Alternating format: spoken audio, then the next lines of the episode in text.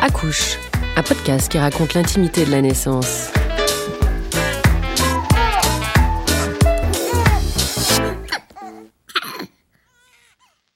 Bonjour, bienvenue dans ce nouvel épisode d'Accouche. Comme les autres de notre série, il ouvre en grand les portes de la salle de naissance. Aujourd'hui, il va être question de vulnérabilité maternelle et du soutien dont peuvent avoir besoin beaucoup de parents. C'est un sujet aussi complexe qu'intéressant et surtout utile. La période périnatale est une période de fragilité, d'incertitude et parfois même de danger pour les femmes victimes de violences conjugales. Il devient de plus en plus urgent de repérer au plus tôt et le plus largement possible les femmes enceintes qui auraient besoin d'accompagnement. Le but premier est donc de prévenir et si besoin de guérir. Le lien entre le bébé et la mère se crée dès les premiers mois de grossesse. C'est pourquoi il est important d'avoir un accompagnement adéquat, avant, pendant et après. Nous allons parler durant cet épisode de comment accompagner les mères.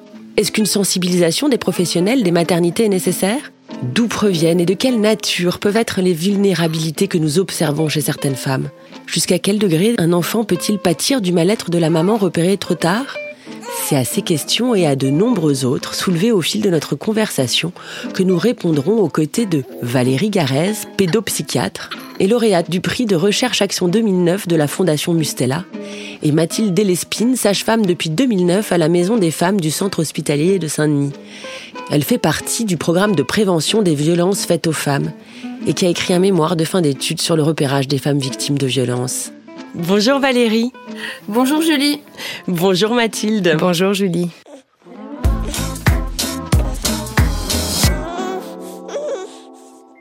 Merci d'être avec nous. Chère Valérie, vous êtes pédopsychiatre mais également praticienne hospitalière et responsable de l'unité PPU-MMA. Pouvez-vous nous en dire un peu plus sur vos missions? Bah écoutez, déjà, pour dire, c'est un acronyme, donc en fait, c'est une unité de pédopsychiatrie périnatale qui se déplace sur les maternités. Et donc, l'idée, c'est d'aller rencontrer les femmes enceintes, on essaye au maximum aussi les pères, pour les accompagner au cours de la grossesse, dans l'idée que plus une femme sera bien psychiquement et physiquement, et plus elle sera disponible pour euh, l'arrivée de son bébé, et du coup, plus le bébé se développera bien.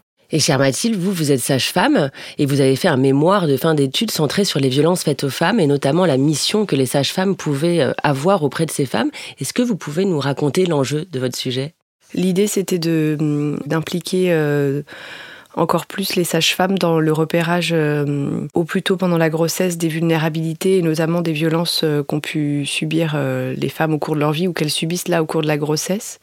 Et donc ça a engendré derrière euh, l'ouverture de consultations prénatales dédiées aux femmes victimes de violences. Et puis aujourd'hui, je travaille au sein du centre hospitalier de Saint-Denis, au sein d'un service qui s'appelle la Maison des Femmes, et donc qui, qui permet une synergie entre des acteurs médicaux, psychosociaux et juridiques qui entourent les femmes victimes de violences euh, en coordonnant leurs actions. Donc euh, voilà, ça a permis d'inclure la profession de sage-femme et, et, et, les somaticiens, euh, enfin, c'est-à-dire les professionnels du corps autour de la grossesse, les gynécologues obstétriciens aussi, autour de ces questions-là. Mathilde, Valérie, que pensez-vous de sensibiliser les professionnels dans les maternités? Est-ce que c'est nécessaire? Est-ce qu'il y a un manque de reconnaissance, voire même de connaissance sur cette problématique? Je pense que oui, il faut euh, donner des clés de compréhension de ces phénomènes de vulnérabilité aux professionnels des maternités pour qu'ils soient à l'aise et qu'ils se sentent en confiance d'évoquer euh, ça. Et euh, on est toujours à, l'idée que la santé, c'est un état complet de bien-être et c'est pas uniquement des paramètres vitaux qui sont euh, en rapport avec les, normes et que euh, finalement tout est lié et qu'on a besoin d'avoir ce temps de rencontre avec les femmes enceintes et les futurs euh, pères, les deuxièmes parents pour voir comment ils se sentent et on a très longtemps mis de côté l'environnement de vie des femmes enceintes et des couples des futurs parents et on se rend compte aujourd'hui que si on ne prend pas en compte cet environnement de vie, qu'on ne l'explore pas, ça peut mettre à mal d'autres actions préventives plus euh, sur euh, la santé euh, du corps pur et dur et que c'est une perte de, chance pour la santé de toute cette famille en fait. Donc c'est dommage. Et Valérie, vous vouliez ajouter quelque chose? Oui, bah, je suis tout à fait d'accord avec Mathilde. Juste rajouter qu'effectivement, euh, je pense que déjà, de base, euh, la grossesse est une période de vulnérabilité pour toutes les femmes enceintes, qu'elles aillent euh, bien ou pas bien. Donc ça, c'est déjà important de, de le savoir. C'est un moment donné où on est un peu plus fragile. Après, il peut y avoir effectivement des éléments qu'on va aller rechercher qui peuvent accentuer cette vulnérabilité. Et pour ça, on peut former les professionnels avec euh, quelques orientations sur, euh, comme disait Mathilde, ben, par exemple la recherche un petit peu de l'environnement social et, euh, environnemental de, de, cette femme. Par exemple, s'il y a un père, s'il y a de la famille autour soutenante, s'il y a des antécédents personnels de difficultés dans l'enfance, de négligence, de maltraitance, est-ce qu'il y a un suivi pour soi-même. Euh, enfin voilà, il y a plusieurs choses qui peuvent amener à euh, du coup orienter vers euh, soit une sage-femme pour un entretien prénatal, où je pense que Mathilde y reviendra, ou soit vers une psychologue de la maternité pour un petit peu débroussailler et pour accompagner du coup ces femmes.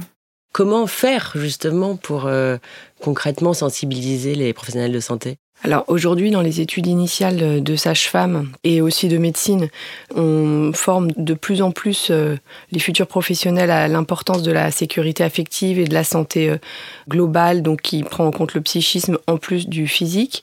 Et puis effectivement, il y a beaucoup de formations continues. Les sages-femmes sont praticiennes effectivement de l'entretien prénatal précoce, qui est un temps qui n'est pas une consultation médicale, qui est vraiment un entretien, donc sans examen clinique autour du quatrième mois de grossesse et qui permet de donner la parole à la femme enceinte et au, deuxième parent autour des questions qu'ils se posent, euh, autour des préoccupations éventuelles. Et ça peut être l'occasion pour eux d'évoquer leur vulnérabilité et ce qui va les challenger au cours de cette grossesse. Donc euh, après, il y a des recommandations de la Haute Autorité de Santé aujourd'hui qui ont été publiées en 2019 sur le repérage des violences euh, faites aux femmes et notamment des violences conjugales. Et puis les, les réseaux de santé périnatale, par exemple, qui coordonnent les actions entre la ville et l'hôpital.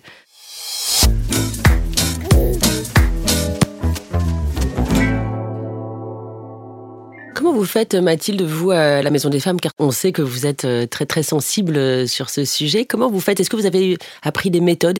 Comment vous, vous repérez, je dirais, des problèmes euh, chez des femmes enceintes? Oui, donc à la Maison des Femmes, on est plutôt en deuxième intention. Donc les, partenaires, les sages-femmes de PMI, des consultations prénatales aux alentours, nous orientent les femmes qu'elles ont repérées euh, comme vulnérables ou euh, en danger ou ayant vécu des violences et que ça continue euh, aujourd'hui à, avoir des soucis sur leur santé. Et donc, on se forme de plus en plus à nos compétences relationnelles avec des outils de reformulation, de valorisation, de renforcement positif, on essaye d'aider les femmes à mettre des mots sur leurs émotions. Les collègues qui sont en première intention, qui font les premières consultations prénatales où il y a euh, ce qu'on appelle l'anamnèse, donc euh, on fait connaissance avec cette femme, on essaye de découvrir un peu des éléments biographiques et des antécédents médicaux donc au niveau de la santé du corps, mais aussi euh, psychique. Elles euh, ont des outils euh, de repérage avec des questions, des formulations avec lesquelles elles se sentent à l'aise sur la consommation de produits, sur les violences que les femmes auraient pu subir, sur des problèmes autour de l'alimentation, de leur rapport à leur corps, euh, d'antécédents de dépression, euh, des enfances euh, non sécures ou qui auraient pu laisser des séquelles encore aujourd'hui. Ce qui nous intéresse effectivement, c'est comment elle va aujourd'hui par rapport à tout ce qu'elle a traversé et qu'elle puisse s'appuyer sur les soignants comme des piliers pour venir vivre cette grossesse plutôt comme effectivement un moment très challengeant, mais dont elles vont ressortir plutôt renforcées la grossesse, c'est vraiment un, moment où on peut aller vers, vers, le pire comme vers le meilleur. Et donc pour aller vers le meilleur et pour accueillir le bébé dans les conditions euh, les plus tranquilles, les plus sereines, c'est important de pouvoir travailler les choses effectivement en amont. Vous, vous avez été euh, pionnier, on peut dire, à la Maison des Femmes. Est-ce que, euh, du coup, vous, vous aidez les, autres institutions ou les, les, autres instituts hospitaliers, etc., pour accompagner justement ces femmes vulnérables? Oui, on est pas mal sollicité pour des formations, notamment des formations continues, d'équipes entières qui souhaitent euh, améliorer leur pratique sur ces questions-là. Voilà, par exemple, hier j'étais à la maternité des Lilas, qui est une maternité euh, très engagée euh, sur la bientraitance, mais qui, sur les questions des violences faites aux femmes en, particulier, avait besoin de, renforcer ses connaissances, parce qu'il y a eu pas mal de nouvelles arrivées. Et on est pas mal sollicité comme ça par des équipes ou par des universités, des écoles de sages-femmes pour faire de la formation initiale. Et vous, Valérie, quelle serait la méthodologie, je dirais, quand vous repérez justement des femmes euh, vulnérables? Alors, juste pour préciser qu'effectivement, on n'est pas en, première ligne. Il y a cet accueil qui va être fait par un soignant de la maternité, qui après va orienter vers une sage-femme ou une psychologue de la maternité. Et nous, on arrive en, troisième position euh, en étant pédopsychiatre. Donc, c'est vrai qu'on a les cas, euh, je dirais, les plus complexes. Votre question, c'est comment on les accompagne, c'est ça? C'est ça. En fait, c'est ce que je, autant et en effet à la maison des femmes, on imagine que les femmes qui arrivent sont conscientes ou en tout cas, euh, on sait qu'il y a eu certainement un souci. En revanche, vous, par exemple, dans un hôpital, j'imagine que c'est moins évident puisque vous devez avoir toutes les femmes qui se présentent. Tout à fait. C'est rarement la, femme enceinte qui demande, hein. c'est plus euh, les professionnels qui l'accompagnent vers les soins. C'est très souvent d'ailleurs euh, accepté et jamais refusé, ce qui est quand même important parce qu'on pourrait dire euh, mais moi j'ai pas envie de voir la psychologue, j'ai pas envie de voir le pédopsychiatre. C'est souvent très bien accepté et comme le dit Mathilde, l'idée est vraiment de, sentir qu'il y a du monde autour d'elles, de les accompagner. Elles peuvent souvent absolument parler nulle part de leur souffrance ou sans que ça soit des pathologies lourde, hein, mais euh, de moments de tristesse, de moments d'anxiété, euh, d'inquiétude euh, qui quelquefois sont plus que une inquiétude normale, parce que la grossesse, voilà, il y a, des moments d'inquiétude qui restent complètement normales.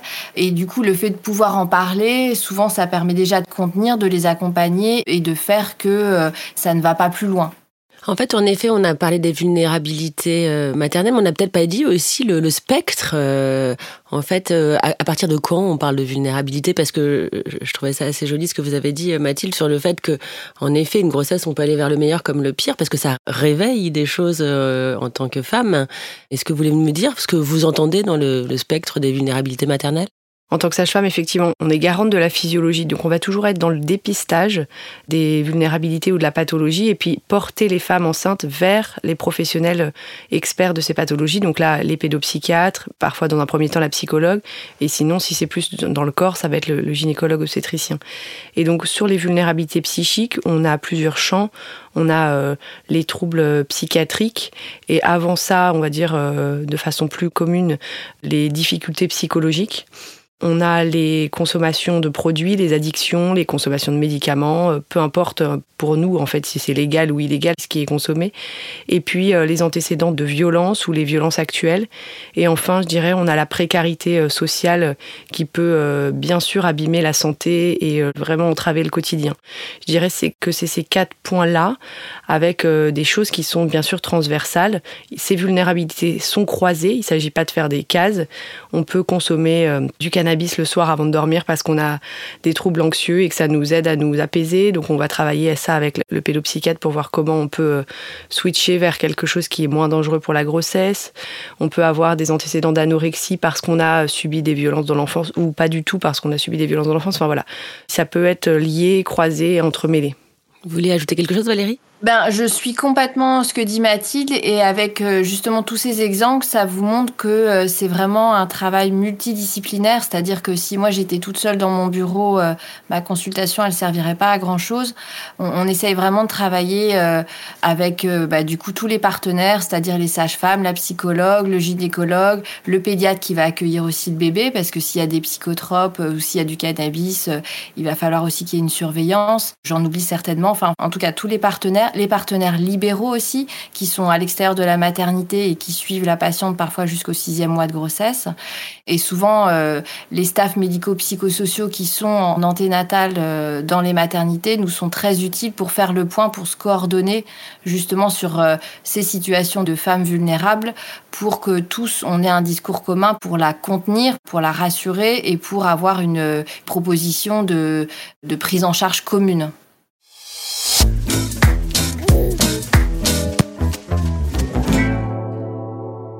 Comment réagissent euh, les femmes et le deuxième parent, euh, le mari, quand vous décelez quelque chose? Est-ce que euh, le deuxième parent vient? Est-ce qu'il est sensible? Est-ce que vous sentez aujourd'hui une différence, Mathilde, dans le comportement du deuxième parent?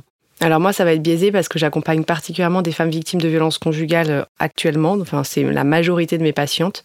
Là, le deuxième parent n'est pas le bienvenu puisqu'il n'est pas un allié et au contraire, il va abîmer la santé de cette femme.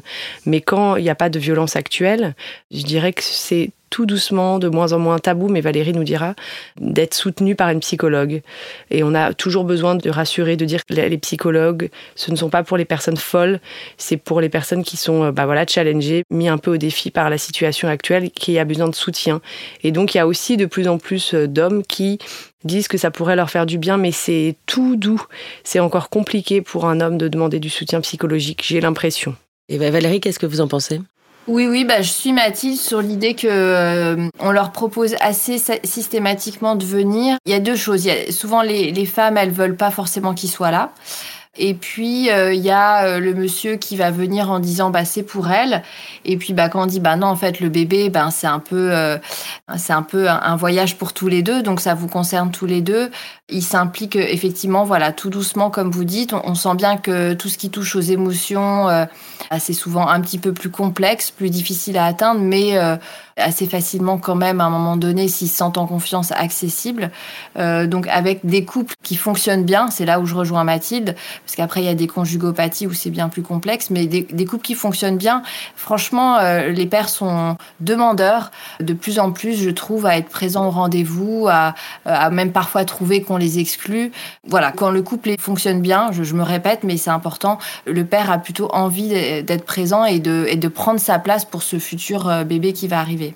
Et une fois que les mamans sont prises en main, est-ce que euh, vous voyez un, justement un changement quand, elles sont accompagnées? Est-ce que je ne vais pas vous demander des chiffres, j'imagine que c'est impossible à donner, mais est-ce que vous voilà, vous pouvez me, me, dire comment elles se sentent après un accompagnement quand vous avez décelé euh, justement une vulnérabilité, un souci pendant sa grossesse? Oui, bah, en, tant que personne qui oriente vers les psychologues, les pédopsychiatres, on prend le temps derrière de demander comment ça s'est passé, la première consulte, la deuxième, comment elles se sentent. Et donc on sent vraiment un soulagement. Je ne suis plus toute seule, euh, je me sens plus légère. J'aime bien euh, les, consultations avec la psychologue, avec la pédopsychiatre, parce que ça me permet euh, de dire les choses qui me tracassent, ou bah, je commence à sentir que le traitement est efficace. Donc oui, oui, ça amène vraiment de la sérénité et puis sentir qu'on est quoi. Et vous, Valérie, est-ce que vous remarquez ça aussi? Je rejoins Mathilde sur le fait qu'il y a, on en avait un petit peu parlé, euh, c'est déjà ce sentiment de, de culpabilité d'être mal qui est vraiment désamorcé, parce qu'on explique très clairement que si on est là, c'est parce qu'il euh, y a un besoin, que c'est un moment de fragilité et que euh, c'est pas la seule et que du coup déjà ça, ça dégonfle énormément euh, cette culpabilité qu'elle garde souvent pour elle, qu'elle peut parler ni à sa famille ni à ses amis parce que c'est ça reste quand même un peu tabou hein, d'aller mal pendant une grossesse.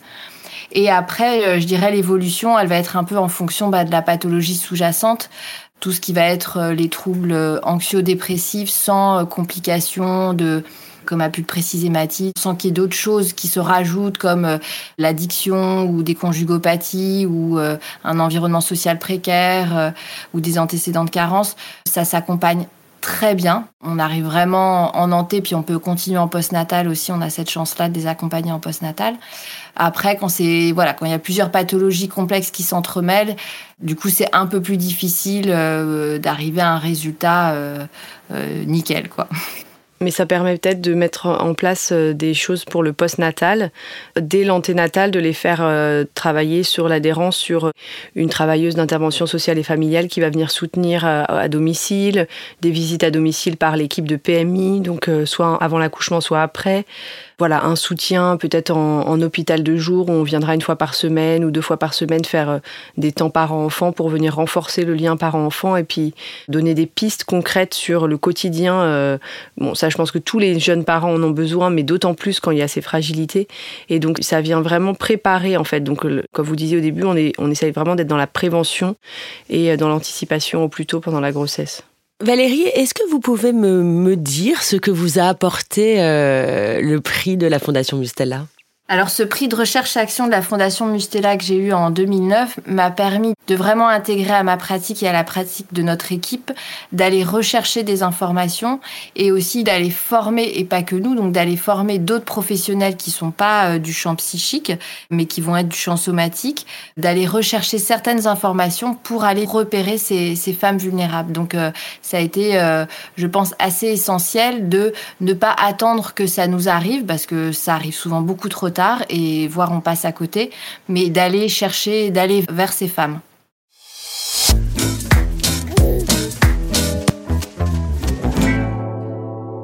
Mathilde, Valérie, je vous pose la question à toutes les deux. Si euh, quelqu'un qui nous écoute ou quelqu'un de l'entourage d'une personne qui nous écoute avait besoin d'un soutien pendant sa grossesse, comment faire? Je pense que ce qui est important, c'est d'en parler à la personne qui fait le suivi de grossesse. Et euh, même si on dit que bah l'hôpital public est en tension et qu'il n'y a pas beaucoup de moyens, pas assez, il y aura toujours des professionnels au sein de la maternité pour se mobiliser. La psychologue de la maternité, par exemple, elle est faite pour euh, ces moments difficiles de la grossesse et elle va travailler en synergie avec euh, les autres partenaires. Valérie, comment faire alors? Tout à fait. Si, c'est la, patiente elle-même, je pense qu'il faut qu'elle arrive à, prendre son courage pour euh, oser en parler euh, effectivement à la sage-femme euh, qui la suit ou au gynécologue, qui dans quasiment toutes les maternités, il y a une psychologue de la maternité qui du coup l'orientera et du coup elle pourra avoir cet espace au moins de, de parole qu'elle n'aura qu'elle n'aura pas et qui permettra déjà d'évaluer la situation. Peut-être juste une consultation suffira. Si c'est un tiers, ça peut être aussi euh, tout à fait euh, le mari qui puisse aussi venir à la consultation de la sage-femme ou du gynéco en disant euh, elle vous le dira pas, mais euh, elle va pas bien, elle dort pas bien, euh, elle a beaucoup de plaintes somatiques, euh, elle est très douloureuse. Voilà, il pourra y avoir aussi un accompagnement, et je pense que c'est vraiment dans l'intérêt de la femme enceinte de, de pouvoir dédramatiser ces plaintes qui sont normales, je dirais, dans le temps de la grossesse et, qui peuvent tout à fait être très très bien prises en charge si on peut le verbaliser. Qu'est-ce qu'idéalement il faudrait euh, aujourd'hui dans cette prévention? Qu'est-ce qu'il faudrait faire pour euh, prévenir des vulnérabilités maternelles? Alors, on va commencer avec Mathilde. Idéalement, il faudrait euh, du temps pour les soignants, pour qu'ils soient dans une approche tranquille auprès de ses parents, pour les aider à renforcer, on va dire, leurs compétences psychosociales, euh, donc leur estime d'eux-mêmes, euh, leurs compétences euh, de régulation émotionnelle, leurs compétences de résolution de petits conflits, de, soucis ou de gros problèmes. Prendre le temps de pouvoir aussi leur donner des informations sur un développement d'enfant, le sommeil de l'enfant, les compétences d'un nouveau-né, à quel point il est capable de faire beaucoup de choses. Qu'est-ce qu'on peut attendre d'un enfant, notamment quand, vous voyez, on sait à peu près que c'est c'est normal qu'un enfant euh, marche autour de ses un an, un an et demi maximum, enfin maximum, oui. Mais parfois, on, attend d'un enfant d'un an et demi qui puisse lui réguler ses émotions. Et ça, on sait que c'est pas possible, mais euh, on sait quand même ce qu'on leur demande. Et donc euh, c'est vrai que si euh, les parents étaient accompagnés dès la grossesse et autour de cette période de petite enfance jusqu'aux 2, 3, 4 ans de l'enfant, avec euh, bah, des séances de préparation à la, à la, naissance, ça il y en a, mais à la parentalité, probablement que les enfants seraient mieux accompagnés et que ça serait plus tranquille cette période assez... Bouleversante. Oui, j'allais dire tumultueuse, ce tsunami, je ne sais pas comment il faut l'appeler, du devenir parent, quoi.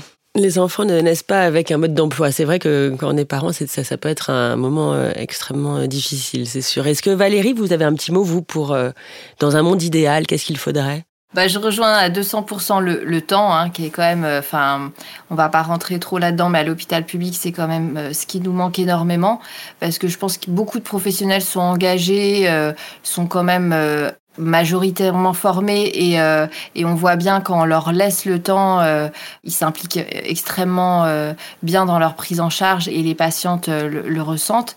Donc le temps, ça c'est inconditionnel. Et après, je suis aussi l'idée de l'accompagnement à la parentalité qui était aussi l'une des missions de la PMI. Alors après, ça c'est aussi un autre débat. Hein. La PMI dans certains départements est plus ou moins euh, implanté avec euh, un nombre de personnel suffisant euh, et donc du coup peut parfois avoir plus de difficultés à accompagner à cette parentalité comme tu le décris de, de tout simplement décoder d'être là d'accompagner comme on le fait en anténatal de décoder un petit peu un, enfant de rassurer sur des petites choses qui peuvent quelquefois se démêler très très vite hein. un bébé ça, ça peut être très impressionnant et en même temps ça voilà il peut avoir, euh, il peut manifester très très vite euh, qu'il va pas bien et en même temps en une consultation ça peut se désamorcer très très vite aussi donc c'est très réversible. Est-ce qu'il y a quelque chose que vous voulez ajouter l'une et l'autre? Moi, l'enjeu d'actualité aujourd'hui, c'est vrai qu'on voit qu'il y a de plus en plus d'offres euh, de soutien à la parentalité, euh, on va dire, euh, par des entrepreneuses, du privé. Et donc, on voit que c'est vraiment une demande des parents. Pour ceux qui peuvent s'offrir ça, tant mieux. Pour ceux qui peuvent pas, c'est vrai que c'est un petit peu inquiétant de voir que la PMI aujourd'hui a du mal à répondre à ses missions de prévention. Elle est plutôt dans la prise en charge des familles où il y a déjà des vulnérabilités installées ou déjà des enfants qui y vont mal, ou dans l'évaluation de situation que bah, par exemple des maternités auraient pu signaler. Et donc euh, je pense que ça c'est un vrai enjeu aussi en termes euh, bah, voilà, d'égalité territoriale et puis euh, des droits des enfants à, être correctement accompagnés, quel que soit le niveau socio-économique des parents, de redonner ces, missions de prévention à la santé publique, à l'hôpital public et à la PMI. quoi. Ben, je ne peux suivre qu'à 200% ce message qui me convient tout à fait, que qu'on observe et qui malheureusement amène à un clivage euh, assez, assez inquiétant si on continue sur, euh, sur ce mouvement-là, effectivement. Je vous remercie beaucoup. Je rappelle donc que j'étais avec Valérie Garès, pédopsychiatre, et Mathilde Delespine, sage-femme à la Maison des Femmes. Merci pour cette conversation passionnante et j'imagine très utile. Merci Julie et merci Mathilde. Merci.